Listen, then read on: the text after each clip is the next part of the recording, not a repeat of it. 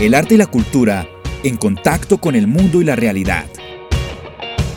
Leticia Rubio y Andrés Medina te sumergirán en Pop Art. Realidad cotidiana a través del micrófono.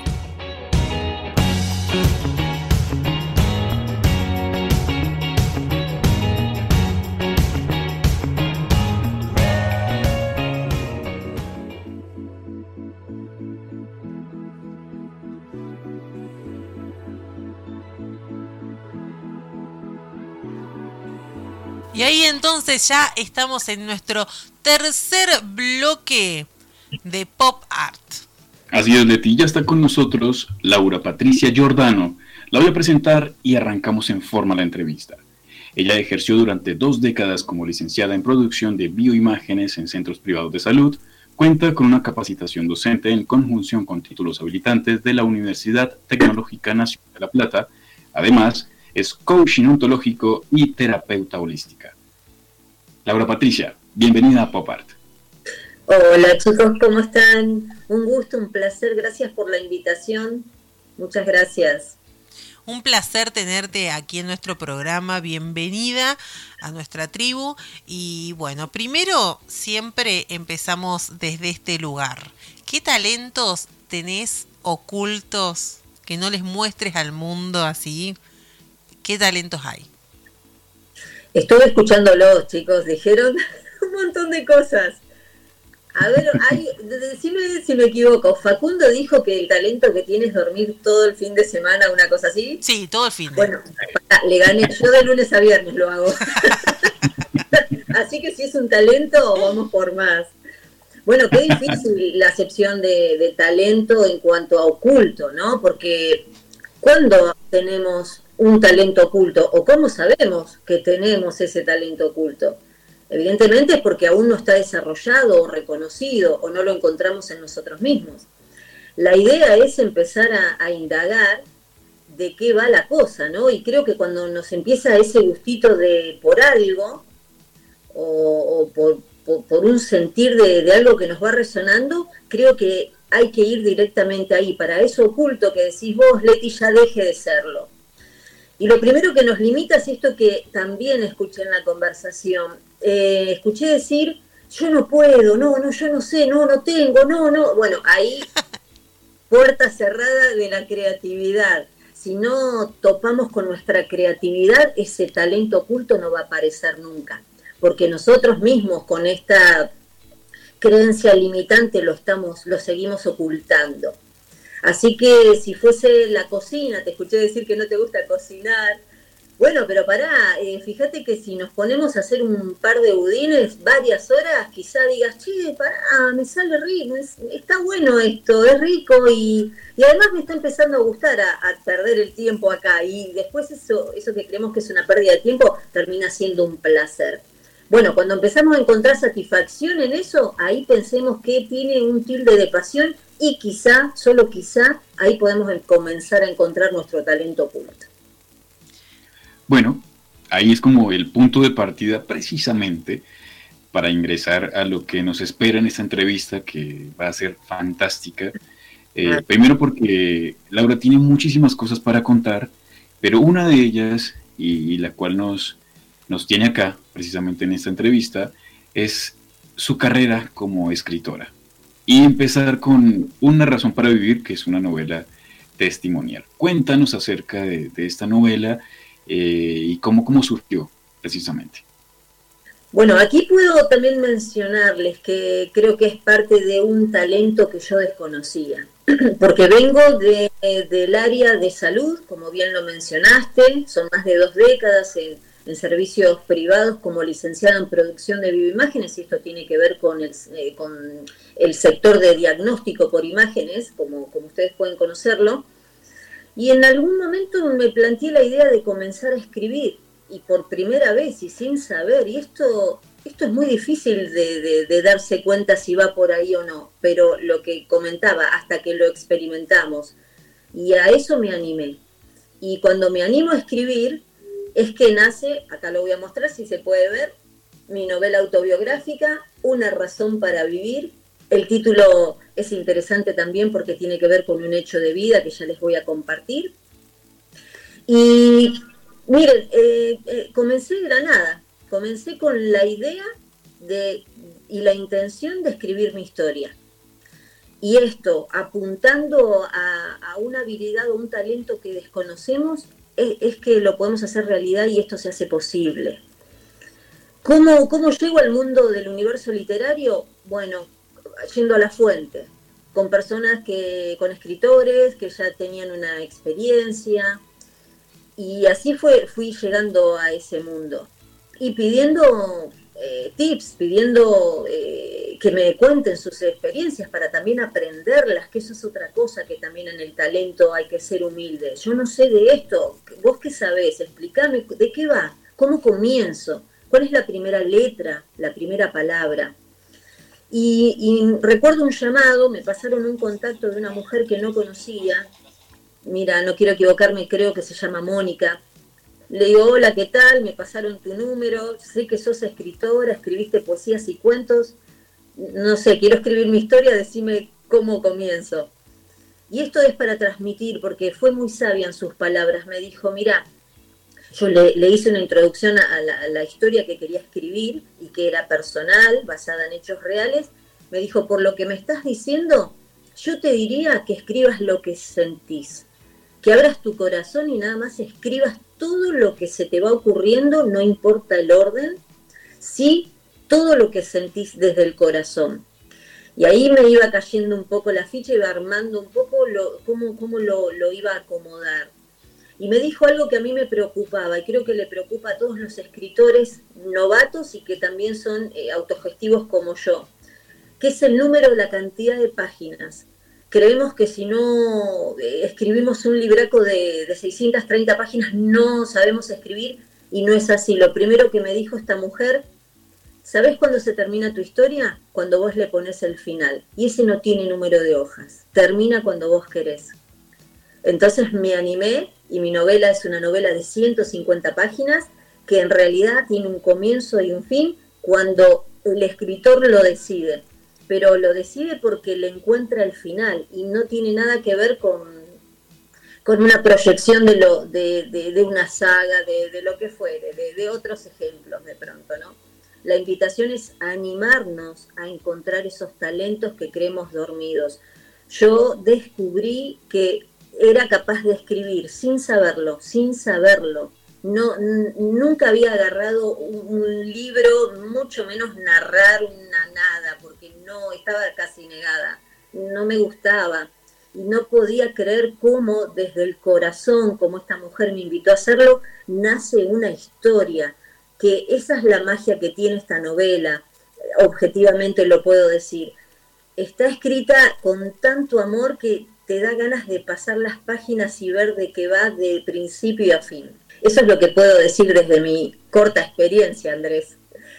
Bueno, vos, eh, Andrés me contó muy poquito de lo que es tu historia. Queríamos como charlarlo mucho acá en el programa y esto es algo que también como que nos vamos regalando con Andrés los invitados y, y sorprendiéndonos y de ahí salen entrevistas que para nosotros son maravillosas. Pero quiero que nos cuentes un poquito de cómo es la historia de empezar a escribir. No solamente, Leti, empezar a escribir como te acabo de mencionar, sino qué se me ocurrió escribir. Claro. Mira, eh, en mi caso particular es una novela autobiográfica, eh, es una historia de vida, me pasó a mí. Y, y, es fuerte porque animarse a hablar de uno, creo que eso, dependiendo también la personalidad, cuesta. Y sobre todo cuando querés contar una historia fuerte como es la mía, ¿no? Eh, al principio yo lo mantenía como un secreto porque en realidad la sinopsis dice Laura a sus 40 años se entera de un gran secreto familiar que cambiaría su vida para siempre. Y mantenía ese secreto oculto, pero después no, porque dije, si mantengo este secreto no voy a llegar a las personas que han vivido una situación similar. Eh, y quiero, quiero conectar con ellos. Y, la verdad que la, temática que abordo en mi novela autobiográfica es sobre la adopción, mi adopción. que es diferente, yo siempre digo, enterarse a los cinco años cuando te da un changüí de ir elaborando la, información, a que te toma de sorpresa a los 40 años y vos decís, apa, apa, soy quien soy, de dónde vengo y a dónde voy. Te haces todas las preguntas juntas. Entonces, bueno, un gran eh, desafío, digo, además de escribir la historia y animarme a abrirme y a contar sobre mí, que eso eso, la verdad que también fue algo que descubrí, que, puedo hacerlo. Cuando uno se entrega de corazón y, se abre, realmente logra, logra esos objetivos.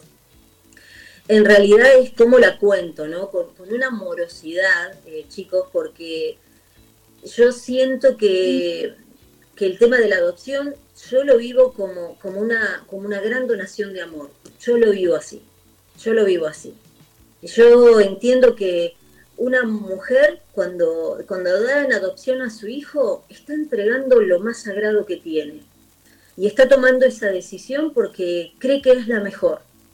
Cree que la familia que eligió o elige, como en mi caso, es la que me puede dar todo lo que ella cree que en ese momento no puede.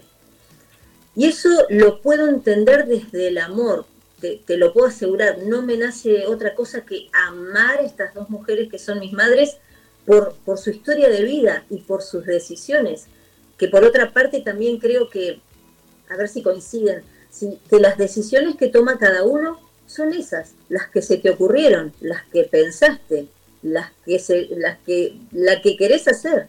Esa es la única y la mejor decisión de ese momento. No hay otra. ¿Por qué no hay otra? Porque no se te ocurrió otra, porque esa que se te ocurrió termina siendo la mejor. Luego con las experiencias de vida, si una situación similar como esta, por ejemplo, te vuelve a suceder, si la decisión que tomaste no estuvo muy copada, seguramente la vas a cambiar por otra mejor. Pero siento que no hay que sentirse culposo cada vez que uno decide algo porque eso es lo que podemos hacer en ese momento, eso es lo de lo que somos capaces en ese momento. Y eso es lo que yo honro de otras personas, esa, esa capacidad que tienen de, de vivir su proceso de vida como podemos. Pensá que en estas decisiones y en otras, ¿eh? porque hoy estamos abordando, por ejemplo, la temática de la adopción, pero esto, esto mismo lo podemos extender a, otro, a otros casos, ¿no? Como las pérdidas de seres queridos, o por ejemplo enfermedades. ¿Y, cómo tomamos nosotras esas situaciones? Bueno, primero aceptándolo, aceptándolo, aceptando lo que me sucede, pero también se intervienen otras personas aceptando que la parte de las, otras, de las otras personas son lo que pueden hacer. Vamos a suponer que queremos cuidar un familiar y somos hermanos, Andrés, y bueno, tenemos que cuidar a mamá. Bueno, vos estás lejos, yo estoy acá. La cuido yo un tiempo, pero te digo, venite, Andrés, Andy, yo no, no doy más, venite. Vos vas a hacer lo que puedas, seguro te vas a acercar, vas a viajar hasta acá. Pero si no podés, yo tengo que hacer mi parte nada más. Y entonces cuando uno, siempre digo, ordena su campo de acción, que es decir, centrar mi energía en lo que quiero hacer, eh, centrar el objetivo, después vamos a hablar un poco de esto, de qué es centrar el objetivo, qué es centrar la energía. Entonces me fijo solo en lo que yo puedo hacer, esto es solo en lo que yo puedo decidir. No, me, no juzgo la parte de Andrés que está lejos y no viene a cuidar a mamá. No me fijo en eso. ¿Por qué? Porque esa parte le, toca a Andrés. ¿Se entiende de qué va? Sí. Sí, y, esto, es para responder Sí. No, no, quería, quería conectarlo con lo que acabas de decir porque hay, hay muchas frases y palabras como para ir hilando un poquitito, pero el tema de las decisiones, hay decisiones que, se toman, pero cuando tomas una mala decisión, ¿qué tienes que hacer? Tomar otra decisión, inevitable para enrutar ese camino. Para Laura, eh, en ese momento eh, de, la adopción, por ejemplo, eh, creo que hubo una bifurcación y decía, acá hay una Laura y emprenden decisiones distintas después de la noticia y es como, ¿cómo eh, se, bifurca, se rompe, se abre ese camino en cuanto a decisiones, pensamientos y acciones que, tuviste de ahí en adelante. Es muy interesante tu pregunta, porque ¿sabes cuál es el punto de inflexión entre el antes y después de, de que la verdad me llegue? Es que Laura recupera su identidad. la identidad ganada por derecho propio. Cuando me enteré de la verdad salí corriendo a averiguar mis orígenes. Yo quería saber quién era, quién era yo, quiénes eran mis padres. Y bueno, resultó que también eh, no, eh, a ver, celebré mi, mi, cumpleaños durante 40 años, el 3 de marzo, que me gusta esa fecha también, pero enterarte que naciste un 16 de enero era, muy fuerte, pero a, ver, también esto quiero, quiero contarlo como, como anecdótico, como personal. Me encanta la verdad, chicos, me encanta aunque me duela, porque eso, eso me, me, me, me habita, me atraviesa. Entonces, no hay otra cosa que no sea crecimiento. Más allá de molestarme o enojarme, me planté de otra manera en la vida teniendo una identidad mis orígenes son mi identidad, mi padre y mi madre biológica son mi identidad. ¿Se entiende? Entonces a partir de ahí Laura sintió que podía tomar las mejores decisiones, ya plantada de otra manera. Y agradecida también a mi familia adoptiva, que finalmente eh, vivo con ellos, eh, eh, ¿se entiende? Entonces, para mí yo formo una gran familia, o sea, que se sumen los que quieran porque yo los tomo a todos. me pasa eso, no sé si respondo a tu pregunta. Me siento feliz, chicos, con esta historia. No se las puedo contar de otra manera. Si ustedes esperaban una tragedia, no, no. No, no, para nada. No, y, y nos encanta tocar estos temas. La verdad que, bueno, hoy hablábamos en las efemérides. Eh, en las efemérides teníamos el Día Internacional de la Familia. Y hablábamos de esto de dejar de ver una familia como papá, mamá, hijo, hija sino que eh, aceptar la familia que nos toca, la familia que elegimos, la familia que, que, que, hay tanta diversidad de familia como personas en el mundo. ¿no? Y que también somos dueños de, elegir esta familia. Esto de, de, decir, bueno, tengo dos madres y que respeto las decisiones de cada una, como también hubiera sido válido, eh, no, bueno, no, esta es mi familia y bueno, las otras personas las incorporo a mi vida desde otro lugar, pero eh, estábamos hablando justamente de, eso, ¿no? De, liberarnos de los estereotipos que también están desde la familia para, para poder eh, crecer, sobre todo cuando son niños, ¿no?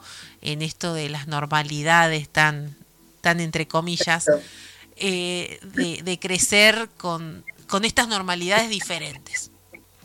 Bueno, hay, hay, dos motivos acá, ¿no? Digo, eh, dos motivos por los cuales yo tomo las cosas así. Primero porque, bueno, Andrés mencionó que tengo un recorrido holístico, que es un, recorrido espiritual, podría ser, pero, pero el otro también, por eso mismo, es que creo que, eh, a ver, el universo es perfecto, no hay, para mí, por eso lo quiero hablar en primera persona, no hay una sola coma que esté fuera de lugar. Pero a la vez me gusta contar esta historia en primera persona porque de esta manera piensa Laura. Pero es válido otros casos de adopción donde no quieran saber nada de sus familiares porque se creen abandonados o se creen no amados, y eso es perfecto también. Por esto que hablábamos del respeto de la decisión del otro, ¿no? No quiero saber nada, está perfecto que no, porque el enojo quizá te lleva a eso en mi caso particular me sanó, porque yo pude averiguar y descubrir una historia de dos mujeres que le habían pasado cosas.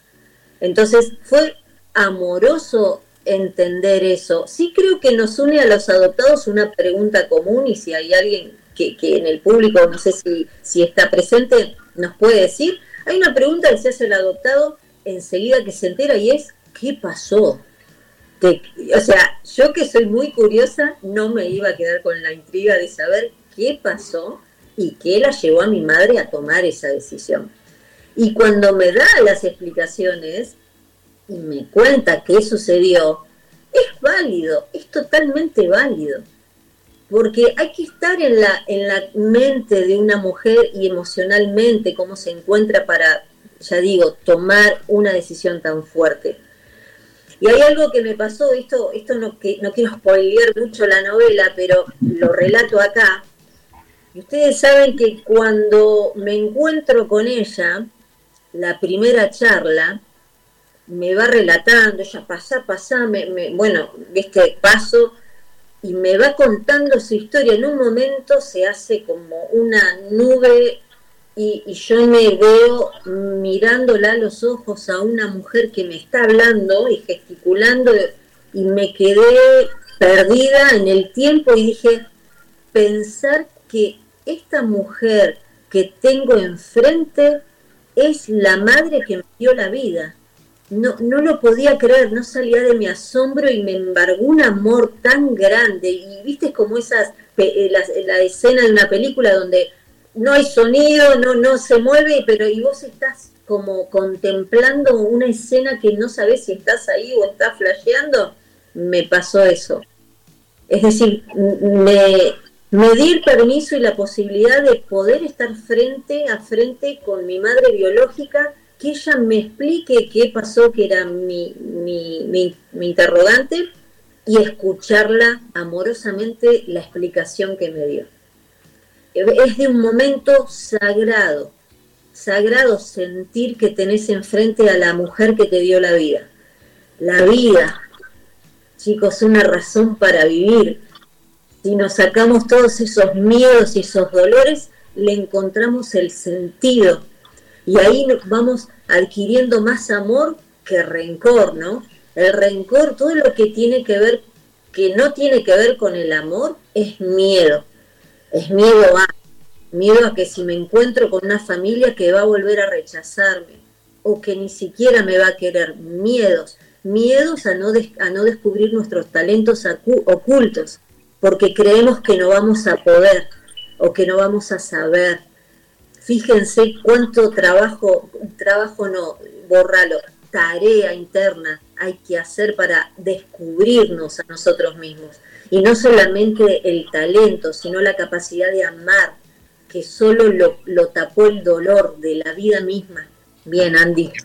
Ahí, ahí me quedé pensando muchísimo en, el tema del final, o lo que para un escritor pueden ser los posibles finales. Cuando uno se sienta y dice, eh, me gusta este, pero es cuando empiezas a pensar y a cavilar, dices, no, le falta algo. Y vas como dándole la vuelta a la página, vas girando, te vas cambiando de vereda y diciendo por acá es, por acá no es. Pero energéticamente, y lo quiero conectar con eso, con la parte holística, como sentiste ya la tranquilidad y dijiste, este es, me gusta, pero ¿qué tanto tuvo que pasar eh, en ese proceso de escribir para llegar a ese final ideal? La decisión de querer contar mi historia. Ya ahí tenés el portal abierto de, la decisión de querer hacer algo. Cuando vos tenés certeza de lo que querés hacer, te sale bien. No te puede salir mal, porque ahí le pones toda la impronta, la pasión. Vos decís, desde lo holístico, tiene mucho que ver, porque como es una historia, en este caso personal, y me costaba, yo de por sí me costaba, me costaba abrirme, ya no me cuesta este, este, fue el portal que me abrió, me, descubrió un poquito el corazoncito. Y pedí mucho al cielo, mucho al cielo, al cielo de que sea guiada, guiada para que lo que escriba sea un mensaje amoroso. Y así resultó. De hecho, lo escribí en dos meses y medio, tiempo real, ¿verdad? Me tomé un tiempo y por los finales, los finales los tuve que, fíjense que es una historia real, entonces en un punto el final lo tuve que cambiar porque me vino otra información que no era la real y la tuve, bueno, paramos un mes y medio, proceso la información y veo que escribo. Lo cuento todo acá, ¿eh? Lo cuento porque hago un parate de un mes y medio porque yo cuando no tengo respuesta cierro el cajoncito ahí y lo retomo al tiempo, no, no tengo ningún apuro. Y hay un capítulo muy hermoso porque como recurso literario escribo unos capítulos en, el desarrollo de la historia, no solamente eso, por eso lo, puedo, puedo hablar bastante, porque realmente no, por más que yo te dé datos e información, no vas a saber nunca de qué va. Porque esto es más que una historia sobre la adopción. Esto tiene una magia de trasfondo, que tenés que leerlo para darte cuenta de qué va. Porque las páginas se van a ir pasando porque vos mismo vas a descubrir porque querés llegar a ese final. Que por supuesto no te lo voy a contar pero sí te voy a decir que está guiado por el cielo. Ese final está guiado por el cielo porque así lo pedí y se dio de esa manera. Eso es hermoso. Bueno, Leti, se nos fue el tiempo y, nada, igual para finalizar, eh, ¿nos puedes dar porfa las redes sociales donde te pueden encontrar y por dónde pueden encontrar, lo más importante, el libro, en qué plataformas, eh, dónde está, eh, dónde está la venta para que los oyentes puedan estar buscando y yo anoto aquí también para ver dónde lo puedan encontrar. Perfecto, yo no sé si me presenté, dije que soy Laura Giordano de Argentina, si no lo digo ahora sobre el final. Me, me ubican justamente en mis redes sociales, me ubican como Laura Patricia Giordano con G y, para adquirir el libro, si bien está en todas las plataformas digitales, a través de mis redes me pueden ubicar y yo les hago el envío personalmente, digamos, en forma digital. Se los puedo enviar a su mail o cualquier contacto que me pasen. Eh, eh, eso, eso creo que es todo. Eso creo que es todo. Laura, quedan muchos temas, obviamente, porque eh, como que salen muchísimas ramificaciones en la temática por ejemplo, para, para ver la parte energética, cómo, cómo lograste conectarte con, con, ese tipo de noticias y empezar a entablar una vida, no voy a decir diferente, pero es como anexar algo que no estaba dentro de tu órbita y empezar a, trabajar en eso y, usarlo como para poder, en esta forma, escribir un libro. Así que para todos los oyentes, igual ahí pueden buscar a, Laura Patricia Giordano, está en, Instagram e igual eh, hay como varias entrevistas donde, donde pueden encontrar muchas cosas. Estuvo en la Feria del Libro también, así que de, Buenos Aires, así que después vamos a hacer otra entrevista, siempre quedan como temas ahí en el, en el tintero. Pero Leti, no siendo más, Laura, agradecerte por haber aceptado la invitación. Muchísimas gracias a ustedes y bien que no abordemos el tema holístico porque es muy profundo, pero sí les hago la invitación para cuando se conecten en las redes poder hablar este tema a todas las personas y los oyentes de este momento que estén interesados al respecto. Con mucho cariño lo voy a atender. Muchísimas gracias, la verdad que nos encantó tenerte acá en el programa y, bueno, abierto el micrófono para el próximo.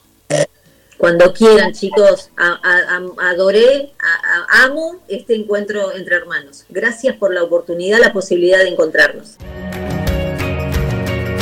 Desde Córdoba, Argentina y Bogotá, Colombia, Leticia Rubio y Andrés Medina te acompañaron en Pop Art.